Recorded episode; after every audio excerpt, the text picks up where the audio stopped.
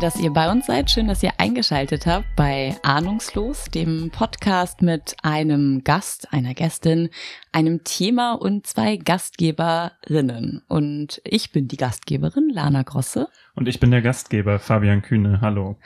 Ja, und das Konzept dieses Podcasts ist ja eigentlich, dass Fabian und ich beide völlig ahnungslos sind. Das waren wir auch. Unsere Gästin heute das Thema mitbringt, von dem wir nichts wissen, aber Dum, dum, dum, dum. Uns ist da so ein kleiner Fauxpas. Also Folge 11 hat dazu geführt, also wir haben zehn Folgen sauber durchbekommen, ohne jemals neu ansetzen zu müssen. Und in Folge 11 ist uns jetzt. Diese Folge hier? Diese Folge, die ihr jetzt gerade hört, ist es uns passiert. Wir haben. Es ist Folge 11.2, sagen genau, wir es einfach so. Wir waren ahnungslos. Wir waren komplett ahnungslos. Ja. Und unsere liebe Gästin, die ihr gleich kennenlernen werdet, hat uns das Thema genannt und wir haben wunderbar bestimmt schon 20 Minuten.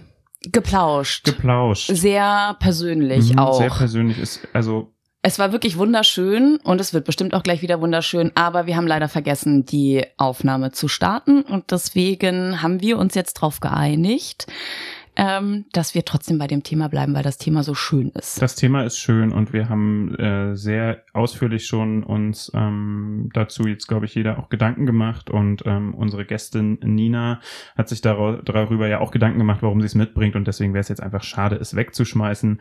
Also ähm, ja und ihr merkt uns den Schock immer noch an, weil jetzt reden wir zwei die ganze Zeit. Und mit uns im Studio sitzt unsere Gästin, nämlich Nina Zander. Hallo Nina. Hallo. Hallo wie, wie gerade eben. Hallo. so, weil jetzt binden wir sie nämlich auch endlich mal ein. Jetzt haben wir alles geklärt und Aschaf unser Haupt und wir hoffen, dass es trotzdem sehr schön wird, weil das Thema ist einfach gut. Also jedes Thema ist hier natürlich gut, aber dieses Thema ist äh, so gut, dass wir es jetzt nochmal versuchen werden. Zwei Worte zu Nina. Ähm, Nina ist Ärztin. Sie macht gerade ihre Facharztausbildung am Bundeswehrkrankenhaus und sie ist Berlinerin. Also hier geboren und hier aufgewachsen. Zwischendrin warst du weg und dann bist du wiedergekommen. So ist es, genau. Und wir hatten äh, schon, äh, du hattest schon erzählt, dass du Westberlinerin bist, aber vielleicht erzählst du noch mal so ein bisschen dein, wo warst du zwischendurch und ähm, wo aus Berlin kommst du genau? Wer bist du? Wer bist du? Ja. genau, ich bin tatsächlich in Berlin geboren, in Grunewald habe ich gewohnt, dann in Zehlendorf, Charlottenburg, Schöneberg und Kreuzberg. Also schon ein richtiges Westberliner Kind und bin zum Studium nach Baden-Württemberg, nach Tübingen gegangen für acht Jahre. Kulturclash. Und danach wieder schnell in die heimatlichen Gefilde zurückgekehrt, weil natürlich ein Großstadtkind ähm, das doch manchmal sehr schwer hatte, in einer kleineren Stadt dann doch dauerhaft zu bleiben. Man kriegt hm. das Kind aus der Großstadt, aber die Großstadt nicht aus dem Kind. So ist es wirklich. Wo die Heimat ist, ne, da schlägt das Herz, so kann man das sagen. Ach, wunderschön. Ähm, das ist eigentlich eine ziemlich gute Überleitung, weil es geht zwar heute nicht um Heimat, aber es geht um etwas, ähm, was auch Heimat sein kann. Würde genau. ich jetzt mal sagen. Richtig. Nina, ähm, welches Thema hast du uns mitgebracht? Ich habe heute das Thema der Patchwork-Familie mitgebracht. Das ist ein Thema, was mich selber betrifft, weil ich Patchwork-Familienkind bin und weil ich das jetzt in den letzten zwei Wochen immer wieder doch auch mit meiner Schwester oder mit Freundinnen so kurz wieder angerissen hatte und dann dachte, das ist bestimmt ganz spannend. Die zwei Sichten, sowohl aus einer Erwachsenen-Sicht, die ich jetzt halt einnehme, als auch noch aus der Kindersicht, wo man sich halt in der Vergangenheit dran erinnert, was so eine kleine Kinderseele damit gemacht hat mhm. und was es mit einem gemacht hat, mal darstellen zu können und dass es bestimmt spannend ist für manche, das mhm. sich anzuhören. Gab es einen Grund, weshalb sich das in den letzten, also gerade ausgerechnet in den vergangenen zwei Wochen beschäftigt hat und immer wieder zum Thema wurde? Eigentlich nicht. Ich hatte mit meiner einen Freundin ähm, aus Kindertagen tatsächlich gesprochen und auch über diesen Podcast, dass ich hierher komme und sie gefragt, was wäre denn ein gutes Thema? Und damit mhm. kam sie dann. Und dann dachte ich, ja, das passt schon. Das verbindet uns beide auf mhm. jeden Fall. Wir sind da beide zusammen als Kinder durchgegangen. Und jetzt hatte ich es nochmal mit meiner kleinen Schwester dass ich dachte, das ist ja wirklich interessant, das auch zu beobachten und selber zu sehen, in welcher Situation man damals war. Sie ist jetzt 17, ist also gut durch die Teenage-Zeit durchgegangen und dann erinnert man sich natürlich auch viel deutlicher an seine eigenen Zeiten damals, was man so ähm, durchlebt hat und welche Themen damals waren und wie unterschiedlich das jetzt bei ihr sein kann, als auch bei mir, wo wir einfach unterschiedliche Bedingungen hatten. Also es ist deine Halbschwester. Sie ist was, genetisch meine Halbschwester. Genau, was genau. wir jetzt schon wissen, weil wir darüber schon Aber genau, erzähl uns doch trotzdem, haben. genau. Die lieben Zuhörerinnen und Zuhörer wissen es ja noch nicht. Also erzähl uns doch nochmal deinen persönlichen Bezug zum Thema Patchwork. -Familie. Und bei diesem super persönlichen und intimen Thema müssen wir auch so persönlich ja. werden, ne? genau, ich bin also Trennungskind. Hört sich immer so schlimm an, aber so ist es halt einfach. Ich war neun Jahre alt, als sich meine Eltern getrennt haben. Damals war ich in der dritten Klasse.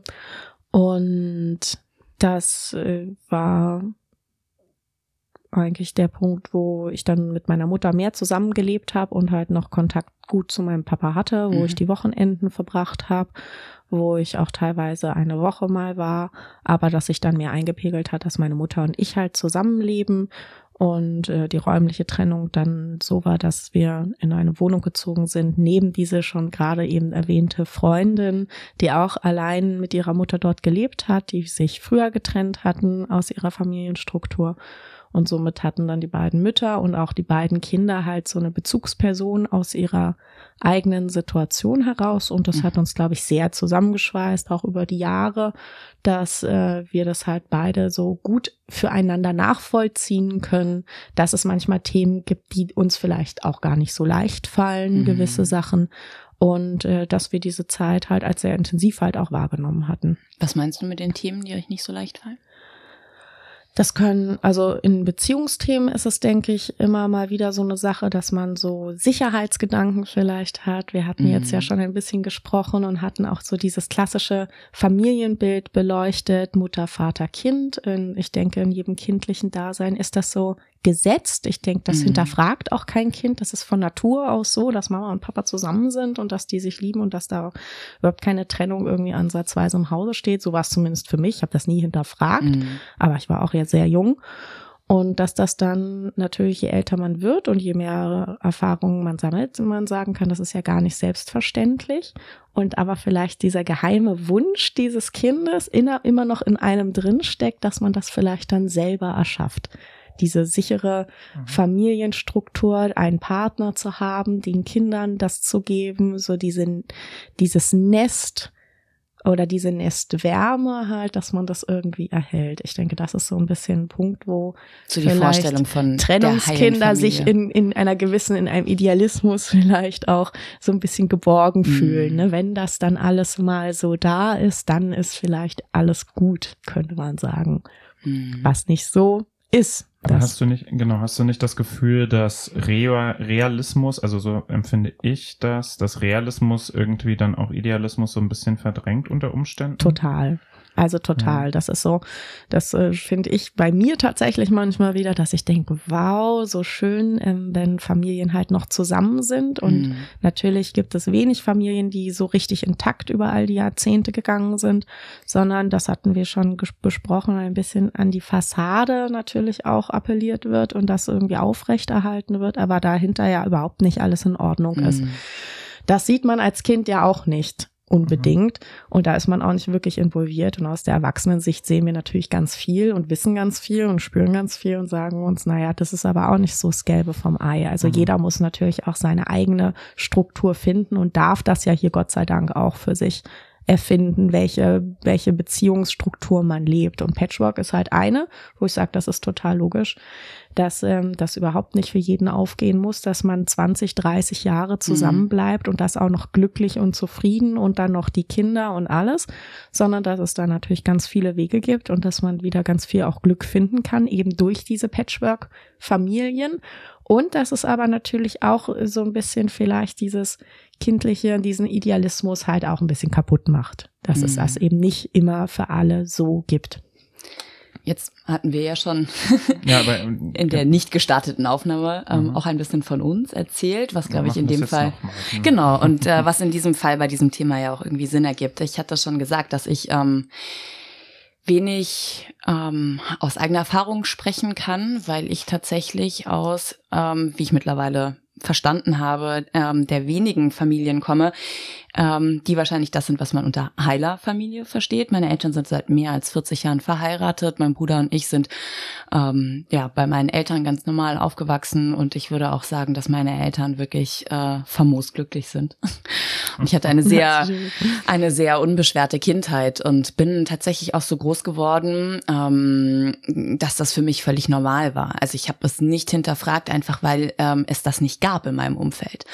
Also da, wo ich äh, herkomme, und das ist eher so ländlicher Raum, eher dörflich geprägt und so in meinem ganzen Freundeskreis, mit dem ich zur Schule gegangen bin, war das völlig normal, dass die Eltern zusammen waren und die Kinder dort aufgewachsen sind. Ich habe erst sehr spät festgestellt, dass es bei manchen nur Fassade war. Mittlerweile sind auch einige dieser, äh, einige dieser Eltern ähm, getrennt. Und je älter ich wurde und je mehr neue Leute auch an anderen Orten ich kennengelernt habe, desto häufiger bin ich auf sogenannte Trennungskinder, Scheidungskinder, Patchwork, Familienkinder ähm, getroffen und ähm, habe dann peu à peu meine Naivität, was dieses Thema angeht, abgelegt ja, deswegen stelle ich heute sehr viele Fragen und kann gar nicht so viel aus eigenem Erleben erzählen. Naja, du kannst die, äh, die andere Perspektive einbringen. Genau. Ja. Die ich nämlich auch nicht habe, weil ich auch in der ähm, komplexen Patchwork-Familiensituation ja. aufgewachsen bin. Ähm, meine Eltern haben sich, glaube in einem ähnlichen Alter wie bei dir, Nina, getrennt. Da war ich so acht. Also, ne, du hast ja gesagt, du warst neun. Genau. Ähm, also auch so Grundschulzeit. Mm, dann hatte ich zum Glück einen sehr sanften Übergang, weil meine Mutter hat dann nur eine Straße von, ich bin bei meinem Vater äh, aufgewachsen ab dem Zeitpunkt und meine Mutter hat aber nur eine Straße von uns weg gewohnt. Also ähm, ich konnte jederzeit mal rübergehen, wenn ich irgendwie abends nochmal äh, mit dem Hund eine Runde gegangen bin, dann bin ich halt mal bei meiner Mutter noch vorbeigegangen, habe da noch mal ein bisschen Zeit verbracht und bin dann wieder ähm, nach Hause zu meinem äh, Vater gegangen. Das hat sich so ein bisschen geändert mit dem Zeitpunkt, wo die Grundschule bei mir vorbei war, weil meine Mutter hat einen neuen Partner kennengelernt und mein Vater eine neue Partnerin kennengelernt. Mhm. Und in beiden Fällen hat es dazu geführt, dass wir aus dem schönen kleinen Dorf im Süden von Sachsen-Anhalt, in dem wir da gelebt haben, ähm, weggezogen sind. Ähm, meine Mutter ist nach Lübeck gezogen, mein Vater und ich sind nach Niedersachsen gezogen und es war dann das erste Mal, dass es so räumliche Distanz einfach gab. Und die räumliche Distanz hat mir so richtig erst bewusst gemacht, glaube ich, ähm, was das eigentlich, also was Patchwork-Familie dann eigentlich bedeutet. So, ne, was das eigentlich bedeutet, so ein Trennungskind zu sein, weil dann war es halt eben nicht mehr so, dass ich mal schnell rübergehen konnte, sondern musste das so richtig geplant werden, ja. Da mhm. musste so mhm. richtig, dann gab es so Übergaben mhm. an, äh, an der Autobahn, an so, an so, an so einer Raststätte. Ähm, im Film. Wie, wirklich, ne? Dann äh, kam mein Vater, äh, ist mit mir dahin gefahren, meine Mutter kam dahin und dann wurde, wurde ich so vom einen zum anderen übergeben und dann äh, nach dem Wochenende wieder zurück übergeben. Ja. Ich fand, das mh, mm, aber irgendwie auch gar nicht als, also es ist natürlich komisch für ein Kind, aber ich glaube, durch diesen sanften Übergang empfand ich das als gar nicht so ähm, so schwierig, weil ich habe es eigentlich immer auch ganz eine Zeit lang dann auch ganz schön gefunden, dass ich dann sozusagen und ich finde es auch heute noch sehr schön, dass meine Mutter in der Ostsee wohnt und ähm, ne, dass man da so ein zweites ähm, kleines Zuhause hat, ähm, auch wenn es natürlich nie das richtige Zuhause ist, weil man da nicht aufgewachsen ist.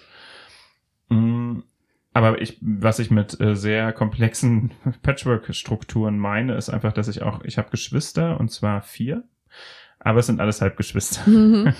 ähm, ich bin mit zwei, ähm, zwei meiner Geschwister auch aufgewachsen. Das sind die beiden, die mütterlicherseits sind, ähm, mein Bruder und meine Schwester. Und ähm, dann gibt's noch zwei Schwestern väterlicherseits, zu denen ich wenig bis gar keinen Kontakt habe.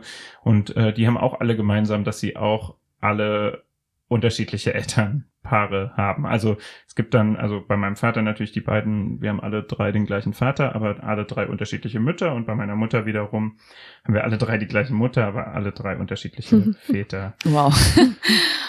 Das zieht sich so ein bisschen durch, durch meine ganze Familie, lustig, also durch auch die weitere, weiteren Familienkreise und ich habe irgendwann festgestellt, dass es vielleicht ähm, daher kommt, dass ich, dass das so eine Ostbiografie ist. Mhm. Was meinst du damit? Mm, Dass es da sehr häufig so war, dass man, glaube ich, früh und schnell geheiratet hat und sich dann auch früh und schnell unter Umständen wieder getrennt hat. Ähm, und man hat auch sehr schnell Kinder bekommen, weil das einfach, die Strukturen waren andere. Also es war sehr üblich, einfach auch mit 18 zu heiraten und Kindern zu bekommen oder mit Weil es auch 19, staatlich 20. gefördert wurde. Genau, ne? weil es staatlich sehr stark gefördert wurde. Auch Ehe wurde dann, also das Heiraten wurde durch Ehekredit und so staatlich gefördert. Man hat Mhm. dadurch eine Wohnung bekommen, was vorher nicht so einfach war, wenn Mhm. man jetzt, also so Single-Wohnungen waren, glaube ich, kein Konzept. Ähm, ja, und das hat dazu geführt, also offensichtlich dazu geführt, dass viele Leute geschieden und getrennt sind. Ähm, und offensichtlich, ich habe dann irgendwann festgestellt, dann ist das so. Aber ich muss auch zugeben, ich kenne auch viele Leute, die aus Trennungsfamilien kommen, aber diese Komplexität habe ich jetzt bei noch niemand anderem äh, so erlebt. Ich und ähm, das ist natürlich schon, ja, das ist schon, ähm, schon auch manchmal schwierig. Ne? Ist nicht Mhm. immer so einfach, auch wenn ich jetzt sage, mich hat es jetzt nie so, vielleicht nie so in dem Maße verletzt, wie, wie andere das beschreiben. Ich, vielleicht ist auch eine Altersfrage. Also ich empfand es da, zu dem Zeitpunkt habe ich mich im Rückblick empfinde ich, war ich sehr jung, um die ganze Tragweite zu verstehen. Mhm. Ähm, ich weiß nicht, wie es dir geht, Nina. Du warst neun. Ich weiß nicht, wie sehr einen das. Ich glaube, wenn man so 15 ist oder so und diese heile Welt sozusagen länger erlebt hat, nochmal, ähm, die vermeintlich heile Welt mit Mama, Papa, Kind, ne, oder ja, dann ist es vielleicht nochmal was anderes, hatte ich immer das Gefühl. Ich hatte das Gefühl, bei uns war das recht früh und dann konnte ich das vielleicht gar nicht so, so äh, fassen. Ich denke, je jünger man ist, umso eher nimmt man das einfach so Mhm. als gesetzt. Also ich habe auch nicht wirklich die starken Erinnerungen daran. Das hat mir dann irgendwann meine Mama erzählt. Also wo ich irgendwann mal Jahre später meinte, ach, das war ja alles gar nicht so schlimm, hat sie mich dann so angeguckt und meinte, als ich dir das gesagt habe, dann hast du geschrien wie am Spieß. Ne? Das habe ich Mhm. sozusagen ausgeblendet. Das hat man dann irgendwie nicht mehr so richtig. Ähm, das sind natürlich tiefe Gefühle, denke ich, die, die Mhm. verdrängt man vielleicht so ein bisschen. Und ab dann lief so alles seine Bahn, also die räumliche Trennung mit dem Auszug, das, da hat man ja äh, kein Mitspracherecht als Neunjähriger und äh, kann sich da ja gar nicht positionieren, versteht man auch einfach gar nicht. Man sagt dann, okay, wir ziehen jetzt aus und ich gehe dann zu den Großeltern irgendwie und dann ist der Umzug und dann sind da schon die ganzen Kisten drüben und man packt wieder aus Mhm. und dann ist es halt so, dass äh, Mama und Papa sich abwechseln. Und das funktioniert, denke ich, auch eigentlich ganz gut. In meinem Fall habe ich jetzt keine, keine schlimme Trennung so durchleben müssen bei meinen Eltern. Ich habe jetzt nicht die Streitereien irgendwie mitbekommen oder es sind auch keine Mhm. schlimmen Dinge vorgefallen. Ne? Ich denke, wir müssen auch für einmal kurz festhalten, dass natürlich hier das eine gesunde Patchwork-Familie Mhm. ist, dass niemals irgendwas euch Schlimmes ja. passiert ist, kein Missbrauch oder keine Gewalttaten, Mhm. wo man sagt, das war jetzt was ganz Mhm. Wichtiges, dass das, also dass es total Mhm. gut war, sich zu trennen, sondern halt ganz normal aus diesem zwei Menschen möchten nicht mehr zusammen sein aus unterschiedlichsten Gründen und man entscheidet sich, sich zu trennen, damit jeder sein eigenes Glück halt wieder weiterleben und finden kann. Und das ist so ein Mhm. zentraler Punkt, weil ähm, ich auch denke, äh, dass es faszinierend ist, wie über die Zeit jetzt, ich meine, das ist bei uns beiden schon sehr lange her und bei Leuten in unserem Alter ja oft sehr lange her, ähm, dass, äh, dass es zu dieser Trennung kam, wie das einfach auch sich so auseinanderentwickelt hat bei den jeweiligen Elternteilen, Absolut, dass ja. man denkt so, die waren mal zusammen. Wie haben die das gemacht? Die haben die das Genau, gemacht und die vielleicht, und gemacht? irgendwann kommt äh, es bei mir auch dann so eingesickert, so dieses, ist offensichtlich auch ganz gut, dass sie sich Absolut, getrennt haben. absolut, genau. Aber habt ihr euch nicht manchmal gefragt, ähm, wie euer Leben verlaufen wäre und was vielleicht auch aus euch geworden wäre, wenn ihr diese Trennung nicht mitbekommen hättet? Also wenn eure Eltern einfach zusammengeblieben wären? Also in meinem Fall wäre das, glaube ich, keine richtige Option dann gewesen. Tatsächlich ist mein Papa auch äh, sehr krank geworden ein paar Jahre später. Also das ist bei mir jetzt noch eine ganz spezielle Situation dann Mhm. gewesen, dass das, äh, das hätte überhaupt nicht geklappt. Also da muss ich vielleicht an den Fabian so abgeben, der halt noch zwei vollständig gesunde Partner hat, die, äh, also Mhm. Partner im Sinne von Elternpartner Mhm. hat, die das äh, so parallel weiter ihr Leben gelebt haben. Was ich mit meiner Frage meine, ist so dieses, ähm, was du ja am Anfang auch gesagt hast, dass man ähm, ja so diese kindliche Vorstellung von der perfekten Familie Mutter, Vater, Kind hat und dass man dann irgendwann verstanden hat, das klappt nicht so, heute realistisch ist, weil erwachsen und man das Ganze natürlich viel reflektierter sehen kann und auch andere Beispiele hat. Ähm, aber dass man trotzdem diesen Traum davon hat, dass ähm, es halt irgendwie so diese heile Familie gibt und vielleicht ja auch in Zukunft geben könnte mit eigenen Kindern und mit einem eigenen Partner. Und fragt man sich dann nicht auch, was wäre aus mir geworden, wenn? Die Frage habe ich mir schon gestellt. Das war aber immer so ein, äh, das lief halt ins Nichts, so weil okay. das mhm. wäre jetzt unvorstellbar gewesen mhm. in meiner Konstellation, aber das nehme ich gar nicht raus, dass das natürlich bestimmt in ganz vielen Kinderköpfen mhm. so ist und man kann es natürlich auch weiterspinnen, wenn denn alles gut gegangen wäre und dann, mhm. ich könnte es mir nicht vorstellen, mhm. meine beiden Eltern sind sehr, sehr verschieden, die mhm. haben sich auch sehr, sehr unterschiedlich entwickelt, da sind ja jetzt auch wirklich mehr als 20 Jahre vergangen, wo man das das auch ja mitbekommt.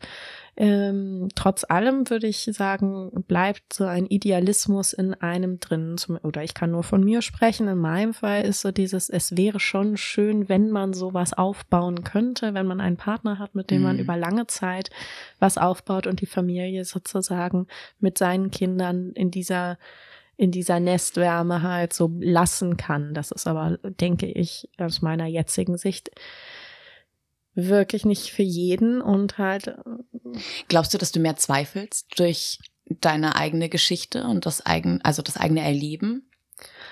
Ich würde ich zum gar Beispiel. nicht sagen, Zweifel, sondern ich glaube, das ist auch, das erweitert auch so ein bisschen die Sicht auf eine Beziehung. So mhm. würde ich sagen. Es gibt ja ganz viele Möglichkeiten, eine Beziehung dann zu leben. Mhm. Und mit Kindern ist es natürlich immer etwas, da ist man nicht mehr alleine, sondern da sind noch die Kinder mit dabei und auch die haben natürlich ihre emotionale Welt, die sie empfinden und auch reagieren. Ich denke, es ist für Eltern auch nicht leicht, sich zu trennen und dann erstmal die Kinder alle wieder unter unter einen, unter die Fittiche zu kriegen, mhm. dass die nicht irgendwie wegspringen und austillen oder irgendwie sauer sind mit dir.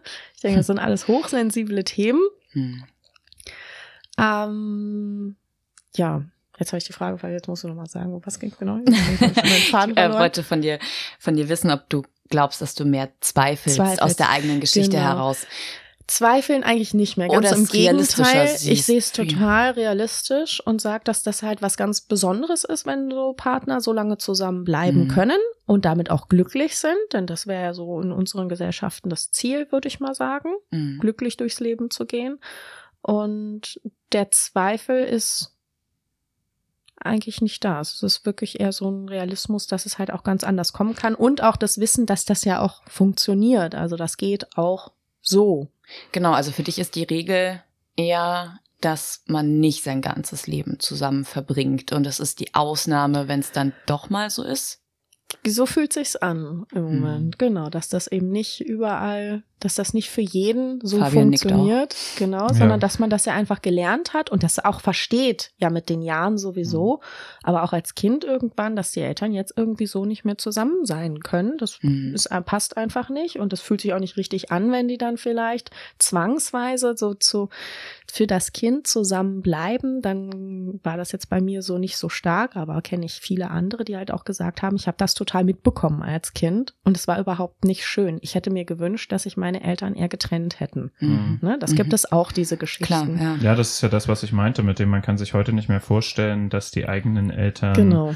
zusammen sind. Das bedeutet ja dann auch, dass ähm, ich zum Beispiel, habe hab ich glaube ich auch eben schon gesagt, dass es vielleicht so auch gut so ist, wie es mhm. ist, ne? Und dass es vielleicht besser ist, als wenn es sozusagen so eine disharmonische Elternbeziehung gewesen wäre, weil das, was du sagst, Lana, diese Fassade, ich glaube nicht, dass ich darauf Bock gehabt hätte jetzt im Rückblick und ich habe es eher als also es gibt natürlich dann auch Schwierigkeiten, ja, ähm, neue Partner und so, aber ich habe es eigentlich dann als ganz schön empfunden. Also klar spinnt man bestimmt auch mal, ich kann mich jetzt nicht so konkret erinnern, ich habe bestimmt auch mal weitergesponnen, was wäre gewesen, wenn, aber irgendwie so richtig präsent war das nicht. Ich hatte mhm. mh, dann eine richtig schöne Zeit auch mit meinem Vater, also ich, als ich mit meinem Vater zusammengelebt habe. Ähm, kann mich da auf jeden Fall nicht beklagen und mm, habe meine Mutter regelmäßig gesehen. Wie gesagt, hatte den Luxus dann ab und zu nochmal an die Ostsee nach Lübeck fahren zu können, so alle paar Wochen.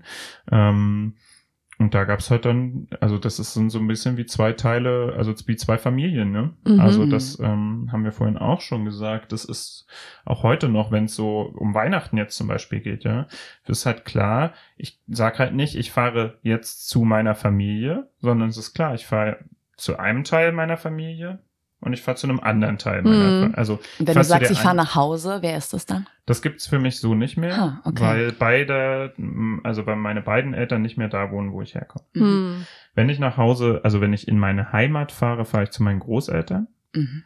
mütterlicherseits. Die leben noch da. So, ähm, aber zu, ich fahre nach Hause gibt's nicht mehr. Weil na, ich fahre nach Hause würde für mich auch bedeuten, ich fahre dahin, wo das bedeutet für Leute, glaube ich, auch immer, dass sie dann irgendwo hinkommen und da ist dann noch das Kinder, also das war mal mein Kinderzimmer oder so, sowas, ne? Mhm. Also so habe ich das zumindest in so von Leuten auch gehört, dass die irgendwie, dann kommt man Klar, in bei das, mir gibt's noch das Kinderzimmer. Es sieht nicht mehr das- aus wie mein Kinderzimmer, sondern es ist mittlerweile ja, ein das Haus, in dem du aber aufgewachsen bist. da sind noch, ne? ja, da sind noch meine Kinderbücher drin und was weiß Ja, ich. das habe ich halt Ja. alles nicht und deswegen Nein. gibt's das für mich so auch nicht. Ähm, das aber auch, naja, weiß ich nicht. Das ist was, was ich vielleicht, wo ich vielleicht im Nachhinein eher traurig drum bin. Ne? Gar nicht so sehr dieses, wären meine Eltern mal zusammengeblieben, sondern dieses, so einen Ankerpunkt, so einen Mhm. richtigen Ankerpunkt zu haben. Ich meine, ich fühle mich sehr, sehr wohl, wenn ich zum Beispiel zu meiner Mutter in die Ostsee fahre. Hm. Ja, ähm, auch wenn ich Weihnachten zum Beispiel da verbringe, ist jetzt dieses Jahr nicht, aber ähm, wenn wir da oben alle sind, ähm, meine Familie mütterlicherseits, dann ist das für mich schon so eine Art Weihnachtstradition und dann hat das schon was von so, aber es ist nicht wie zu Hause sein, Hm. ne, weil es ist ja nicht mein Zuhause und sondern es ist das Zuhause von meiner Mutter und ihrem Mann. Ja, Mhm. der jetzt auch nicht, also der ist zwar de facto mein Stiefvater und ich verstehe mich super mit, also gut mit ihm und ich mag ihn auch, aber er ist jetzt nicht mein, er ist jetzt kein Vaterersatz oder so, deswegen ist es, ist es deren Zuhause. Ich bin da gern. So ein bisschen wahrscheinlich wie andere, wenn andere zu ihren Großeltern fahren. Mhm. Das ist ja auch nicht das eigene Zuhause, aber man hält sich, man fühlt sich da trotzdem wohl. Ja. Ähm, aber ja, es gibt so diese zwei, es gibt einfach zwei Parts, ja, das Ja. muss man, also so muss man das verstehen, glaube ich. Also das ist gar nicht. Wie prägend war die eigene Erfahrung für euch ähm, hinsichtlich des Blicks auf Familie? Also was bedeutet für euch Familie? Ich erkläre euch danach, wohin ich mit dieser Frage hin will. Nina? Für mich ist das halt wirklich eher ein Gefühl Mhm. geworden, als dass ich das in eine Struktur nieder, also Mhm. so aufzeigen könnte, weil das ja einfach nicht mehr so bei mir ist. Es ist ein Gefühl von, das ist natürlich in meinem Fall jetzt ganz klar auf meiner mütterlichen Seite. Sie hat geheiratet jetzt, sie ist mit ihrem Partner ähm, jetzt auch seit 17 Jahren zusammen. Ich war elf als die sich kennengelernt haben und mit 16 habe ich meine Halbschwester bekommen. Und das ist jetzt schon lange Familie auch, wie wenn Fabian das sagt, das ist kein Vaterersatz. Das Mhm. geht gar nicht, glaube ich. Das kann in deinem Kopf gar nicht ersetzt werden, aber es wird in eine familiäre Struktur. Und das Gefühl würde ich so beschreiben wie halt einen großen Bruder oder ein Mhm. Onkel oder etwas, was nah halt dran Mhm. ist. Das äh, zähle ich auch so zu meiner Familie, ganz klar, weil es jetzt einfach mich schon ganz lange in meiner Familienstruktur natürlich begleitet. Ich denke, da habe ich auch für mich einfach das Glück, dass die sich so gefunden haben und dann so so ihre Familie so wieder aufgebaut haben. Und das Mhm. ist natürlich dann auch meine Familie.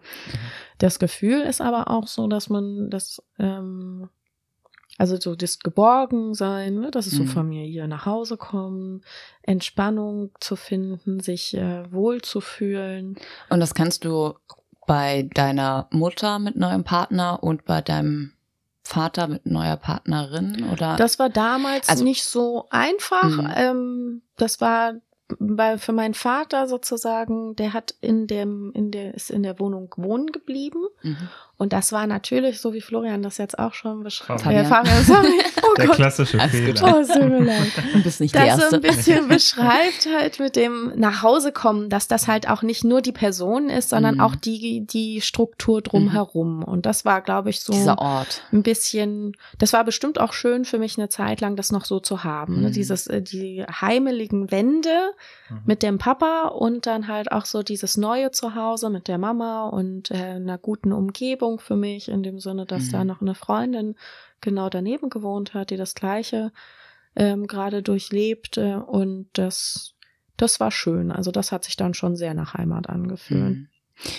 Warum ich das so ähm, wissen wollte, sind zwei Dinge, die mir, während ihr mir eure Geschichten erzählt habt, so ein bisschen durch den Kopf gegangen sind. Zum einen, ähm, die Hälfte aller Ehen werden mittlerweile geschieden, so, ne, die Halbwertszeit von Ehe und damit ja auch ähm, von ähm, einer Beziehung, in der Kinder immer noch häufig aufwachsen, ähm, wird geringer.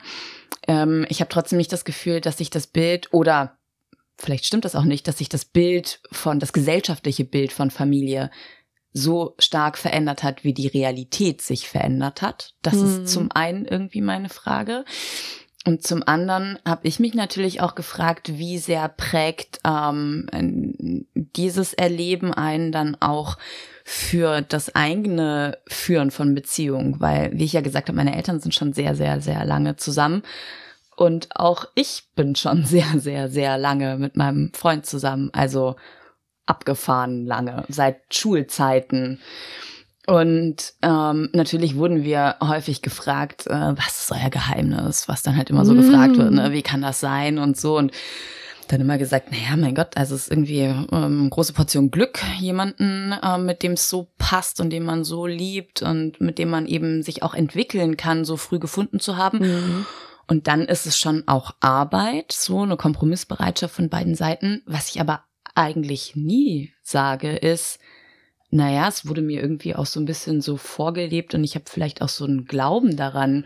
Und jetzt frage ich mich, kann das vielleicht auch Teil dessen sein? Naja, ich glaube, also ihr seid nicht verheiratet zum Beispiel, was nee. eher verwunderlich ist, weil eigentlich und ähm, dazu könnt ihr die Folge mit Jo Schück hören.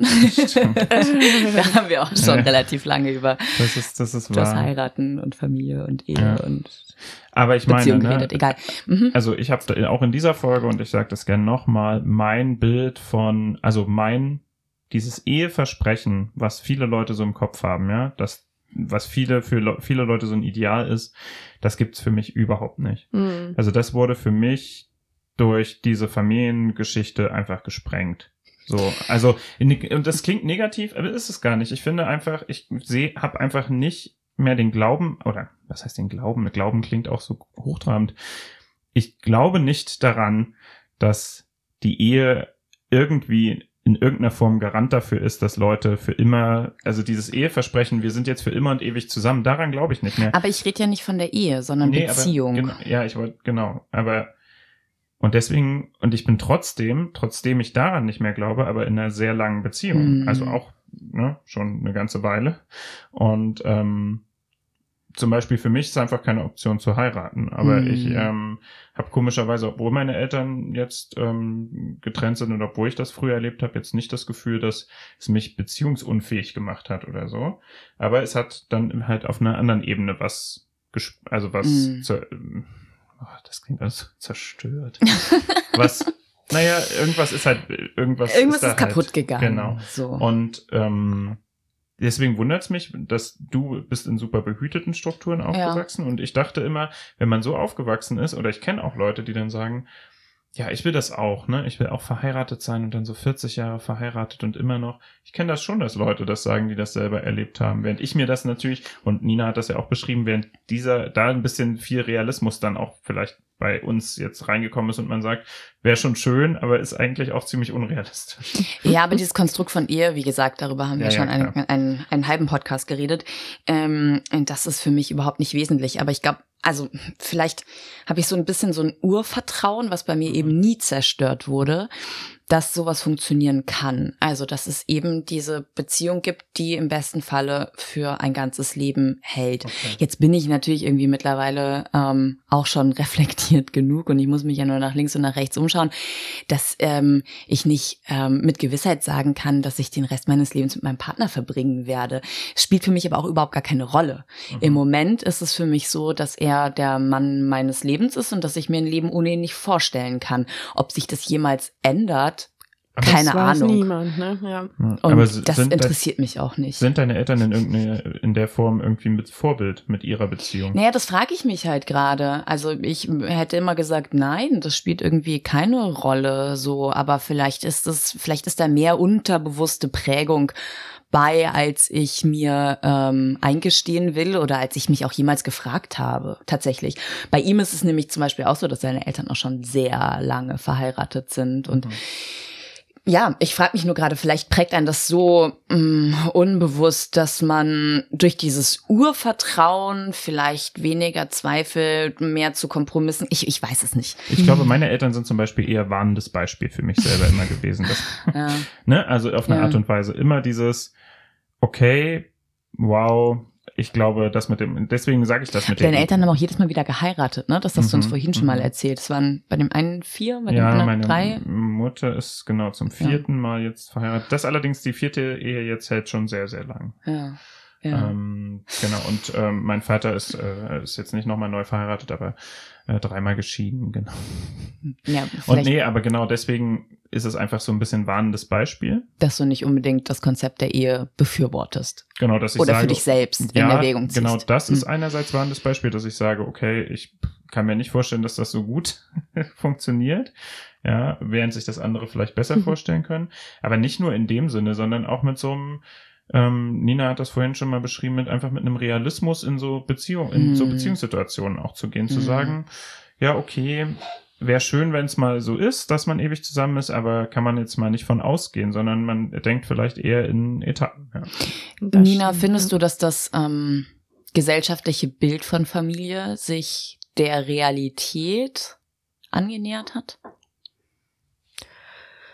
Du hast ja davon erzählt, ne, dass irgendwie in deinem kleinen Kinderkopf Familie, Mutter, Vater, Kind bis in alle Ewigkeiten war. Heute siehst du das alles anders. Genau. Also ich denke, dass jedes Kind das nie hinterfragen wird. So, so weit ist man da nicht. Und dass das vielleicht auch so ein bisschen naturgegeben in so kleinen hm. Kinderköpfen drin ist, dass man das gar nicht hinterfragt, dass Mama und Papa natürlich zusammen sind. Hm. Also da gibt es überhaupt nichts zu rütteln. Und dass man natürlich sich da auch fragen kann, woher kommt's? Äh, kommt das aus den Strukturen, die vorgelebt sind oder aus der Großelternstruktur oder die Eltern selbst oder aus, oder aus den Kinderbüchern? Aber ich glaube, das ist, das ist tatsächlich auch so ein etwas, was da ein, ein Mensch vielleicht auch naturgegeben erstmal mitbekommt. Denn ist ja auch wichtig eigentlich, zwei Elternteile zu haben für die, das Aufwachsen eines Kindes. So, da sollten mal beide ja maßgeblich dran beteiligt sein. Und das, denke ich, tut jedem Kind gut, beide beide Elternteile zu haben. Also Was bis zu einer gewissen Jahreszahl halte ich das total, geht das absolut, absolut, ja. Äh, ganz klar, das können auch zwei Mütter und zwei Väter sein oder noch mehr Familienmitglieder.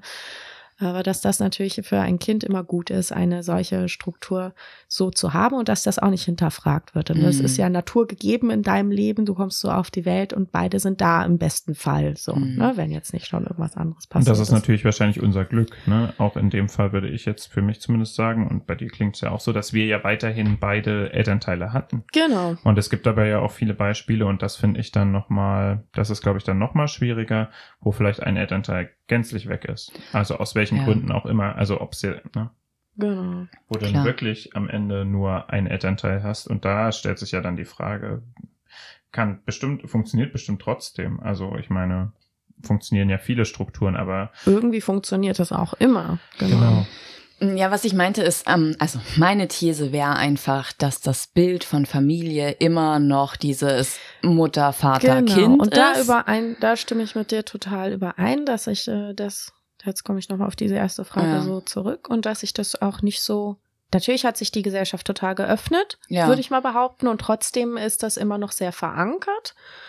Und genau, als meine Mutter so das erste Mal auch so gesagt hat, ja, wir sind Patchwork, mhm. dann war ich irgendwie total irritiert. Mhm. Und dachte, hä, was mhm. wirklich? Und natürlich sind wir das, mhm. so per Definition, aber es hat sich irgendwie auch so fremd angefühlt. Wo ich mhm. dachte, ach ja, naja, klar sind wir irgendwie Patchwork-Familie, mhm.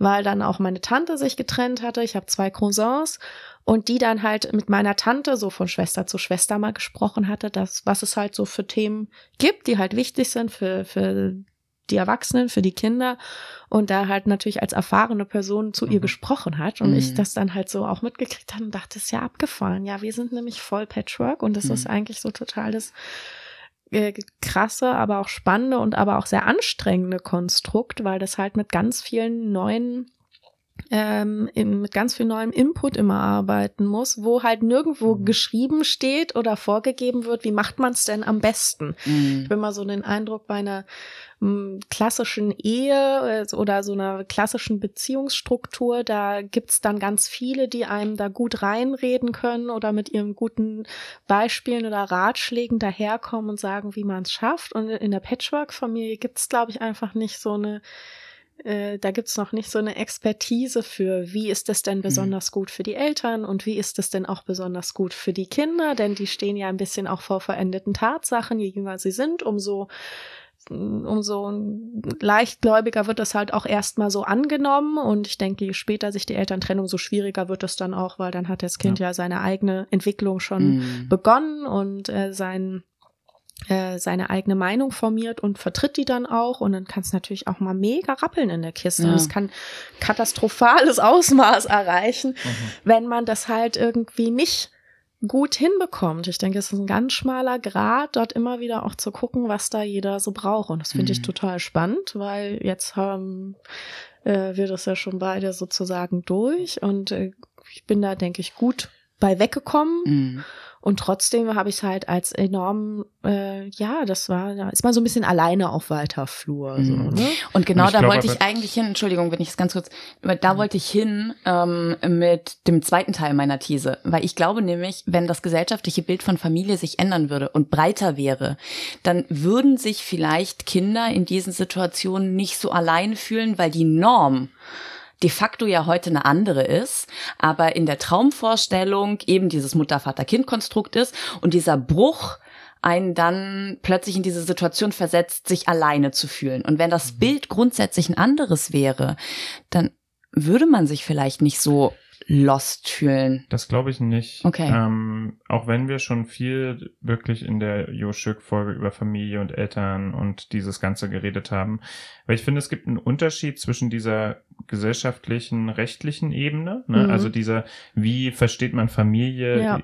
zwischen erwachsenen Menschen mhm. und dem, wie versteht ein Kind, ein mhm. wirklich junges Kind Familie. Ja. Ähm, das würde sich wahrscheinlich auch ändern und da sind wir wahrscheinlich schon sehr stark sozial geprägt, einfach auch von dem, was wir kennenlernen. Trotzdem glaube ich, dass von, also das halt diese, und es ist jetzt vollkommen egal, ob das drei oder vier, aber die Bezugspersonen, die beim Aufwachsen des Kindes dabei sind, mhm. wenn die sich trennen, also wenn mhm. die nicht mehr beide einfach zusammen mit dir in einer, in der. Wenn sich die Konstellation verändert. Ja, wenn mhm. du nicht mehr eine Kleinfamilie sozusagen bist, wie man das ja normalerweise so, so hat, dann, ähm, dann macht das immer was mit. Also dann ist das immer ein mehr oder weniger Schock für Kinder oder einen Klar, es bleibt ein Bruch. So ein Vertrauensbruch, genau. so oder so. Also es ist halt etwas, was einen doch ein bisschen erschütternd ja. schüttert. Ich dachte nur, wenn halt irgendwie in diesen Kinderbüchern auch ähm, häufiger, und ich meine, ich mhm. bin jetzt nicht so wahnsinnig bewandert auf dem Kinderbuchmarkt, ich glaube, da gibt's aber mittlerweile auch andere, aber in der Mehrheit ähm, wird einem da, glaube ich, schon eher so das traditionelle Familienbild vermittelt. Und ähm, ja nicht nur in diesen Büchern, sondern auch in Filmen und wie auch immer. Und ich dachte jetzt nur, wenn das ähm, viel normaler wäre, dass es eben ganz unterschiedliche Konstellationen gibt und dass dieser Bruch auch kommen kann. Und der einem aber quasi schon drumherum so vorgelebt und vorgezeigt wird als was Normales, dass dann Kinder vielleicht auch anders damit umgehen würden. Aber vielleicht sehe ich das auch völlig naiv vielleicht. und dieser Bruch bleibt einfach ein Bruch der und Bruch das ist egal. Aber ich widerspreche auch dem, dass es sich nicht verändert hat. Also früher wäre, glaube ich, ist, glaube ich, wann mm. eine Trennung und jemand und alleinerziehend zu Tabu. sein schon ein größeres Tabu. Ja, da das ist es mit, heute ja. nicht mehr. Ne? Ja. Also heute ist es relativ, ich glaube auch, dass Kinder heute offener einfach damit umgehen können, zu sagen, okay, meine, ich wachse jetzt bei meiner Mama oder meinem Papa stimmt. auf mhm. Und wir sind eine, also ich weiß gar nicht, der Begriff Patchwork-Familie, ich weiß gar nicht, ob der Kindern heute so bewusst ist. Mir war der auch lange nicht, hm. also ich habe mich da auch lange nicht drunter äh, eingeordnet, lustigerweise, hm. obwohl es ja so war, ähm, weil man das selber nicht so versteht, glaube ich. Ähm, aber es ist natürlich schon so, dass, ähm, und das ist vielleicht das, wo es problematisch wird, dass es, ähm, dass es immer noch eine Benachteiligung von Alleinerziehenden auf anderen Ebenen gibt. Ne? Das ist halt sicherlich Mhm. ein anderes Problem. Aber das hat jetzt weniger mit dem Empfinden der Kinder zu tun. Ich glaube, für die bleibt es immer, bleibt es immer ein Bruch. Mm, Du meinst von staatlicher Seite? Ja, ne? von Also, staatlicher, genau. Also es gibt ja was schon. Ansprüche Mhm, und ja, ja, Gesetze klar. und dergleichen angeht. Ja. So, ne? ja. Ja, aber Hm. Ich würde, also ich weiß halt auch am Ende nicht. Mh, ich frage mich halt, gibt es diesen Bruch nicht, kann es diesen Bruch nicht auf andere Art vielleicht auch geben oder kriegt man das vielleicht nicht so mit? Ich meine, ich weiß ja nicht, du hast jetzt deine Familie als, ähm, es klingt jetzt böse, aber als heile Welt beschrieben, ne? Mhm. so in der du aufgewachsen bist. Hm. Aber Ich spreche auch sehr gerne vom rosaroten Barbie-Puppenhaus, in dem ich ja, aufgewachsen aber wie ist bin. das mit Streit? So, Oh, also, ähm, wir schon, sind eine sehr mein- streitfreudige Familie. Ja, aber ich habe dann, ja, aber ich habe schon, bevor sich meine Eltern getrennt haben, auch mal gemerkt, dass da irgendwas, also jetzt nicht in dem, nicht so offen wie vielleicht bei anderen, wo es wirklich richtig knallt, aber ich habe schon gemerkt, dass da irgendwas nicht mehr ganz so stimmt. Ne, dass da irgendwas ist, was, was problematisch ist, was einen ja auch schon beschäftigt als Kind, weil man denkt, oh, jetzt streiten sich Mama und Papa. Hm. So, ähm, und ich kann mir immer nicht vorstellen, dass das nicht, dass das nicht in anderen Familien auch stattfindet. Und ich frage mich, wie man dann damit, also bei mir ist es ganz klar, nach der Trennung war mir dann klar, warum, also war mir dann irgendwann, als ich das Bewusstsein dafür hatte, klar, warum das so war. Und das ist auch einer der Gründe, warum ich jetzt sage, war schon besser so. Hm. Hm. Ne? Also ich frage mich, ob das dann, wie man das aufnimmt, wenn man eigentlich weiterhin in dieser heilen Familie lebt, heilen Weltfamilie lebt. Du meinst, wenn es keine Lösung für den Streit gibt? Ja, wenn es einfach Keine auch ab und zu, also, Also- ich meine, ich weiß jetzt nicht, wie es bei dir war, aber es gibt ja auch Familien, die sind einfach, oder Elternpaare, die sind einfach zusammen, weil man das halt so, wie du das gesagt hast mit dieser Fassade, die sind halt Ja. einfach zusammen, aber da Ja. streiten sich die Eltern ja trotzdem. Doch, ich also meine Eltern äh, streiten sich und äh, ich bin auch unbestritten, hallo Mama, hallo Papa, äh, das Kind meiner Eltern. ich bin, ähm, man könnte schon was sagen, konfliktfreudig. Ich gehe auf jeden Fall Konflikten nicht aus dem Weg. Ich bin so aufgewachsen, dass meine Eltern sich streiten und ich weiß, dass es auch mal den ein oder anderen Streit gab, der mich, glaube ich, auch verstört hat, so wie jedes Kind. Ähm, weil es bei uns dann auch irgendwie laut wurde und so. Aber ich habe halt auch ganz früh und ganz schnell gelernt, dass das nicht bedeutet, dass sie sich weniger lieben und dass es nicht auch eine Lösung gibt, mit einem Konflikt umzugehen. Also dass es da und natürlich waren das nicht immer sachliche Gründe, ja, sondern auch mal irgendwie, keine Ahnung, der eine war übermüdet und ist ausgerastet, weil pf, keine Ahnung, der berühmte Socken auf dem Boden lag, die Zahn, ähm, die Zahnpasta nicht zugeschraubt war, whatever, ja, also völlige Nichtigkeiten. Und ähm, ich habe aber gemerkt, das gehört einfach dazu. Das ist für mich was Normales. Das bedeutet nicht Krise. Streit, Mhm. genau. Ich glaube, so kann ich Mhm. sagen. Konflikt oder Streit bedeutet für mich nicht Krise. Und Das ist schon mal sehr gut. so Ja. gehe ich durchs Leben. Ähm, äh, eck damit aber natürlich manchmal auch an.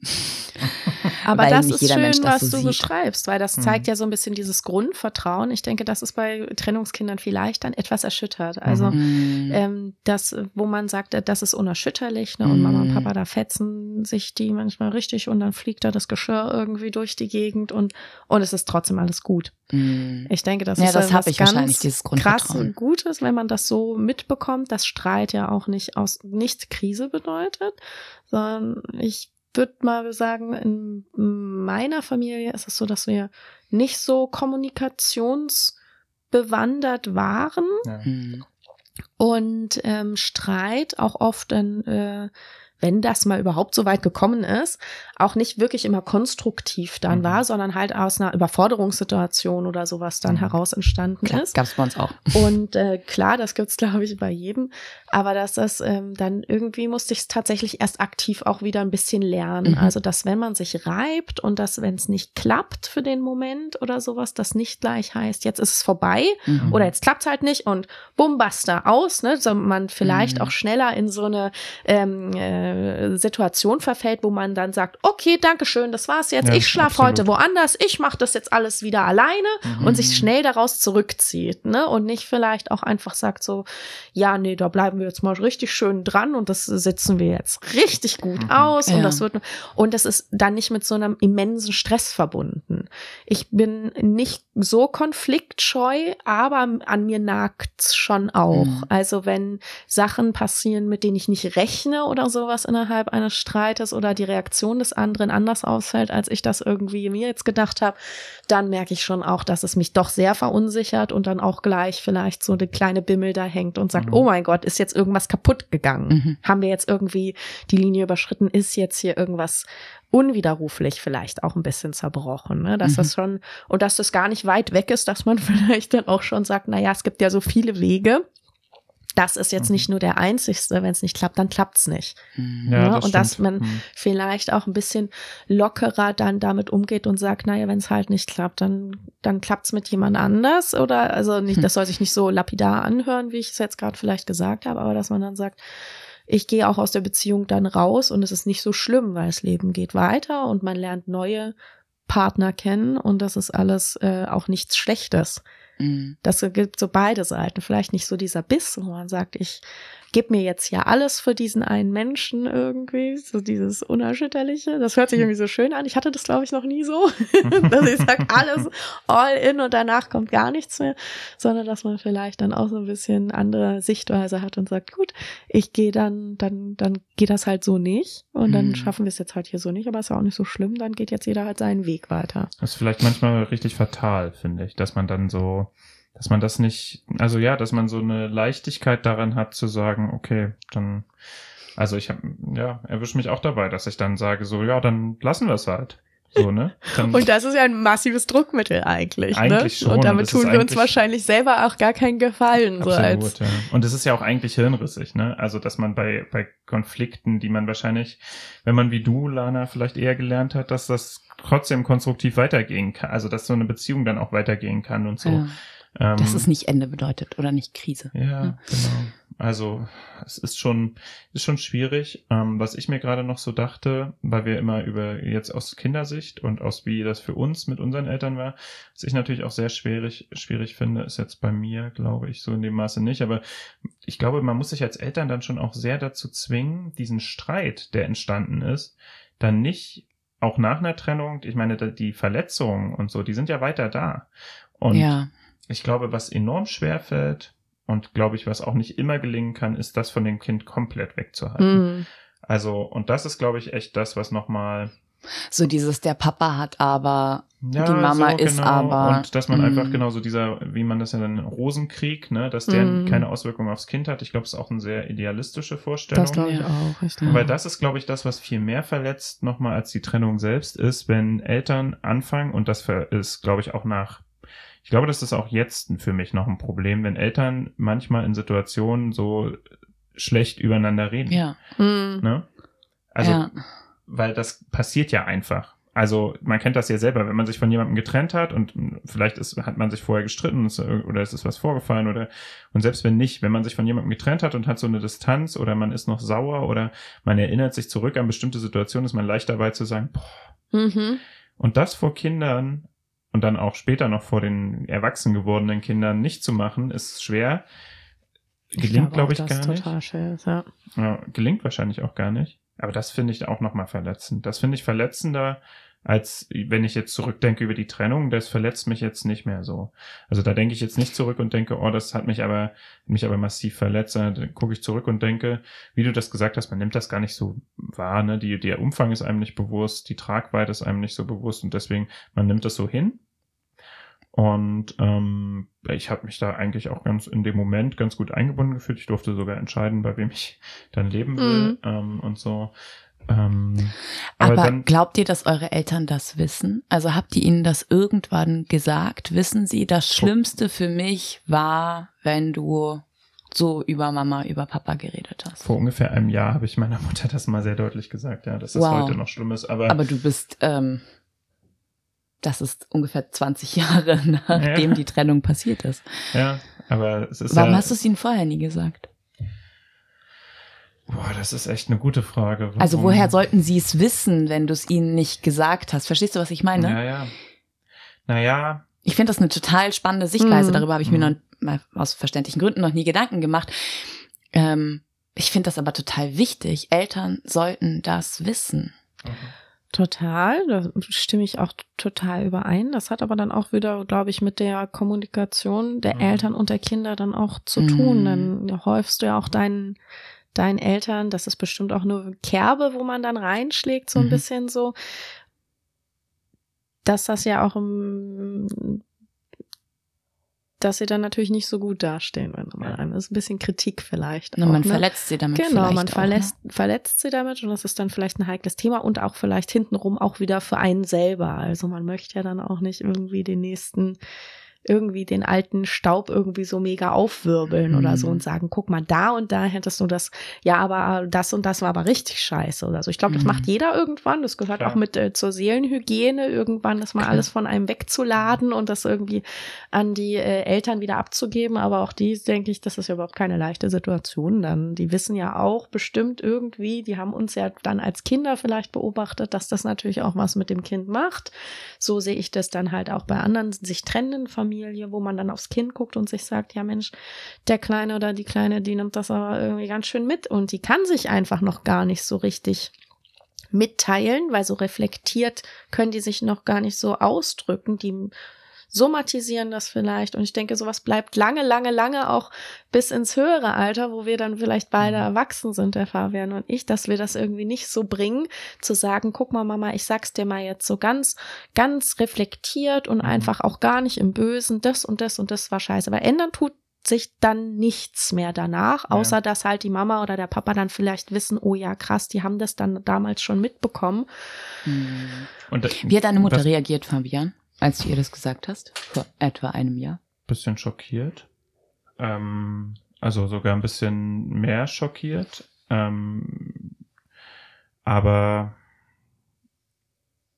ja, also das ist schwer zu, also ich meine, warum ich das so spät gesagt habe, vielleicht fange ich da nochmal an, warum ich das so spät gesagt habe, war, ähm, dass es einfach nochmal aufkam. So, äh, und eigentlich, glaube ich, nur in so einem ganz kleinen Nebensatz, ne? So äh, überhaupt unbe also total unbedacht, überhaupt nicht, ich glaube, sie hat da überhaupt nicht drüber nachgedacht, dass das jetzt ein Problem sein könnte, so Hm. viele Jahre später, aber man sagt ja dann so Sachen wie, also, ne, man sagt ja dann irgendwas und das ist aber was, was mir als Kind ja nie, also man kriegt ja Sachen auch nicht mit und sie sind einem nicht bewusst und ich glaube, Eltern halten dann schon auch, sie geben sich schon Mühe, viel vom Kind auch wegzuhalten, Mhm. von den Sachen, die da rundherum, die zur Trennung geführt haben, die passiert sind und ähm, das war so ein, war einfach so ein Moment, wo es aber dann doch mal offensichtlich aufgekommen ist und aus ihr vielleicht irgendwie rausgebrochen ist, dass sie dann doch mal gesagt hat, so, ja, das war aber totale Scheiße. Mhm. So, und ich war dann so, das ist doch jetzt nicht dein Ernst, dass du das Mhm. jetzt machst.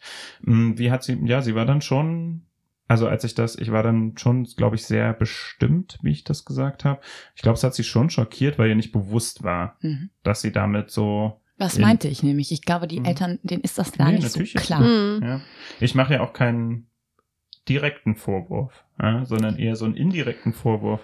Ich sag ja auch, das kann nicht gelingen. Also ich glaube, das kann nicht gelingen, dass man das Nee. nicht macht. Ich glaube nur, wenn man es halt artikuliert und auch so ein bisschen appellativ nach außen gibt, Mhm. dann ähm, können Eltern damit halt umgehen, weil wie Nina ja gesagt hat, was würde es jetzt ändern? Nichts. Aber wenn Eltern das bewusster ist, so ganz grundsätzlich, Außer halt das Verständnis dann im Nachhinein. So, das Ja. ist natürlich, ne, wenn man Ja. dann äh, der, so das Mitgefühl hatte, so auf der Seite, wenn das die Eltern halt schaffen, da mal rauszusteppen, so wie wir das vielleicht jetzt auch machen, nach, wenn wir erwachsen sind. Ich verstehe meine Mutter natürlich auch viel mehr jetzt, wo Mhm. ich selber eine erwachsene Frau bin. Ich hätte das auch Mhm. alles so genau so Mhm. gemacht. Als Kind äh, kannst du da mit solchen Argumentationen aber auch überhaupt nicht punkten, weil du verstehst es einfach überhaupt gar nicht, was das irgendwie mit deiner Erwachsenenbeziehung zu tun hat. Das ist klar. ganz was äh, da ganz weit voneinander entfernt. Und deswegen Mhm. finde ich dieses Thema halt ein, einfach auch so spannend, weil je älter man wird und je mehr Erfahrung man gesammelt hat, umso besser kann man das nachvollziehen. Und ähm, gleichzeitig ist es auch, finde ich, ganz interessant, mal zu merken, wie sehr halt diese kindliche Perspektive einfach noch erinnert werden kann, dass man Ja, das die damals halten überhaupt auch. nicht Mhm. verstanden hat. Und äh, die Frage auch, gibt es überhaupt halt einen richtigen Weg? Gibt es den Weg? Das glaube ich nämlich auch nicht, denn da, fielen, da fallen so viele Komponenten rein. Was war der Grund der Trennung? Was hat die Familien auseinandergetrieben? Wie viel Verletzung ist passiert? Wie viel haben die Kinder mitbekommen, wie viel nicht? Welche neuen Partner kommen dort in die Mhm. Beziehung wieder mit rein? Wie viel wird darüber gesprochen? Wie viel wird jeder eingebunden? Das ist so ganz, und wie viel muss das Kind irgendwie erstmal überhaupt auch wissen? Und was behältst du als Erwachsener für dich und deinen emotionalen Frieden oder deinen emotionalen Krieg erstmal bei dir, dass du das dem Kind nicht so überhäufst?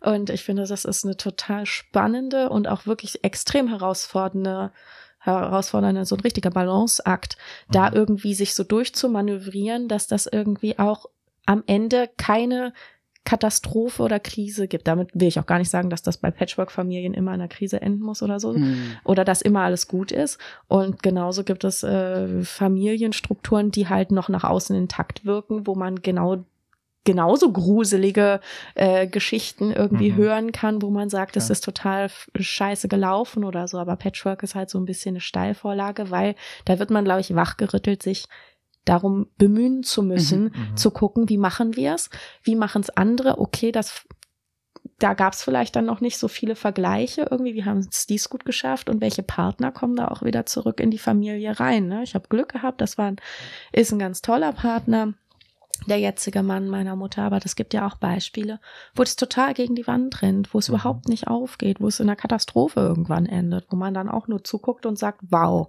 krass. Ja. Und das ist jetzt die Mhm. Perspektive, die ich ja auch nicht habe, ne? weil ich ähm, das jüngste Kind war, aber ich weiß, ich weiß es und ähm, ich glaube, meine Geschwister könnten noch mal ganz anders darüber berichten, die ja dann noch mal, also mein Älter waren, ne? Gen- ja, und mein das ältester ähm. Bruder, das, also das erste Kind meiner Mutter, hat ja dann dementsprechend nochmal zwei Scheidungen mit, also nochmal Der also hat noch ganz zwei neue- erlebt. So. zwei neue Väter erlebt, Ja, sozusagen. Wahnsinn. Ja. Und in dem Alter muss man dann wahrscheinlich auch sagen, sind es auch nochmal neue Väter, wenn, ja, weil, das weil ist, er so jung war. ja. Mhm. Ja, Ähm, die übernehmen einfach Erziehungsarbeit eigentlich. Will, Genau. willentlich oder un- nicht willentlich, Ja, ja, aber das prägt natürlich das Kind schon. Ja, und ich meine, das ist nochmal eine ganz andere Perspektive, dann das mitbekommen zu haben, wie dann auch das wieder in die Brüche geht. Ne? Mhm. Oder wie es auch da wieder Probleme gibt. Das kann ich jetzt nicht. Ich habe ähm, ja, ich habe das dann eigentlich, wie gesagt, hatte ich ja schon erwähnt, ich hatte dann eigentlich eine gute Zeit, so ein gutes restliches Mhm. Aufwachsen. Aber ja, seinen Eltern das zu sagen, boah, das ist schon, finde ich, schwer. Hm. Also gerade wenn die Eltern sich getrennt haben und das Thema dann auch Stück für Stück über die Jahre natürlich auch weniger Raum einnimmt, ne? Also Mhm. das, man redet ja immer weniger darüber, es rückt so ein bisschen in den Hintergrund, dann nochmal zurückzugehen, ja, und das nochmal, dann nochmal, wie du sagst, nochmal in diese Kerbe zu schlagen. Das ist schon, aber ja, du hast natürlich recht, Lana, aus ganz erwachsen reflektierter Sicht hätte man das sagen müssen, aber Ja, vielleicht so ein fehlt bisschen es, pragmatisch, ne? ja, aber vielleicht fehlt es da wirklich auch, ähm, vielleicht hast du Glück gehabt, dass du so kommunikativ und so erzogen bist, Hm. in dem Sinne. Und vielleicht ich das in dem Moment einfach nicht gehabt. Hm. Und das dann gerade auch meiner Mutter zu sagen, bei der ich ja dann auch eine, groß, eine große Zeit meines Lebens gar nicht aufgewachsen bin, das ist natürlich auch nochmal was anderes. Weil man redet schon anders mit jemandem, der zwar immer da war, aber mit dem man einfach, der jetzt nicht im Alltag, meine Mutter war nicht im Alltag da. Ja, die hat jetzt, die hat nicht erlebt, wenn ich irgendwie von der Schule kam oder wenn ich, ne, das war Mhm. halt einfach, das war halt nicht so. Und das ist nochmal, glaube ich, ein anderes Verhältnis. Vielleicht solltet ihr einfach ein Buch schreiben. Oh je. Trennt Gemeinsam. euch, wenn es nicht mehr geht, aber trennt euch richtig Geschichten von und mit Scheidungskindern. Genau. Es war ähm, auf jeden Fall eine sehr schöne Stunde. Ja, Auch es im waren zweiten Anlauf. eineinhalb wunderschöne Stunden, aber die erste halbe Stunde habt ihr nicht mitbekommen. Und ähm, hey, das mit dem Buch meine ich ernst, liebe Verlage da draußen. ihr lasst doch so gerne Ratgeberbücher schreiben. Entscheidungsrat, den Trennungsrat. Äh, naja, also ich meine ja nur, es irgendwie, für mich war das wahnsinnig erhellend, so wie ich die Stunde ja eingeleitet hatte. Ich habe einfach wahnsinnig wenig Erfahrung damit und natürlich ähm, redet man irgendwie auch im Freundeskreis dann darüber, aber je älter man wird, desto weniger redet man über so Mhm. Kindheitsgeschichten Und über seine Eltern. und über seine Eltern. Mhm. Ja, vielleicht sollten wir total. alle einfach häufiger bei unseren Eltern äh, sprechen. Oder Würde ihr schreibt einfach ein vieles Buch. erklären. Hey. Ja. Das würde wahrscheinlich vieles erklären. Ja, genau. absolut, absolut. Wir sind halt doch alle Kinder unserer Eltern. Egal wie viele Eltern es dann letzten Endes waren.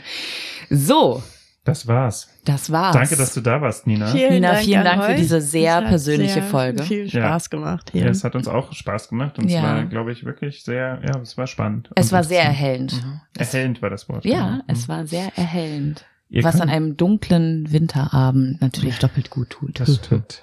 Und ähm, wenn ihr noch mehr von Lana und mir zu Ehe und Familie hören wollt, dann könnt ihr unsere Folge Nummer 9 mit Joschuk hören. Absolut. Und ansonsten hört ihr einfach auch alle anderen Folgen bei Die sind Spotify nämlich auch und ganz iTunes. toll. Auch die Folgen, die ersten Folgen, die gar nicht mit mir waren. sind Wisst ihr ganz was? toll. Folgt uns doch einfach auf Instagram, Hey, Spotify, mega gute iTunes. Idee. Schreibt uns, wie ihr es fandet.